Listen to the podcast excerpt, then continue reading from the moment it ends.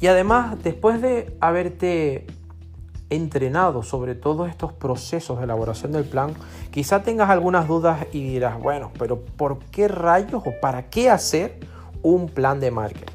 Bueno, quizás puedas entenderlo mucho mejor después de estos cinco puntos. Y es que, como hemos dicho al principio, punto número uno, proporciona una guía, una guía para que las actividades de marketing de la empresa aseguren una concordancia con el plan que tú tienes estratégico. Por eso es bueno que tengas un plan de marketing. Es decir, quédate con esas tres palabras.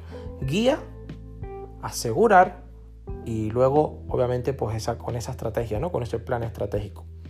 El siguiente punto es que los directivos se centran en los objetivos a través del proceso de marketing.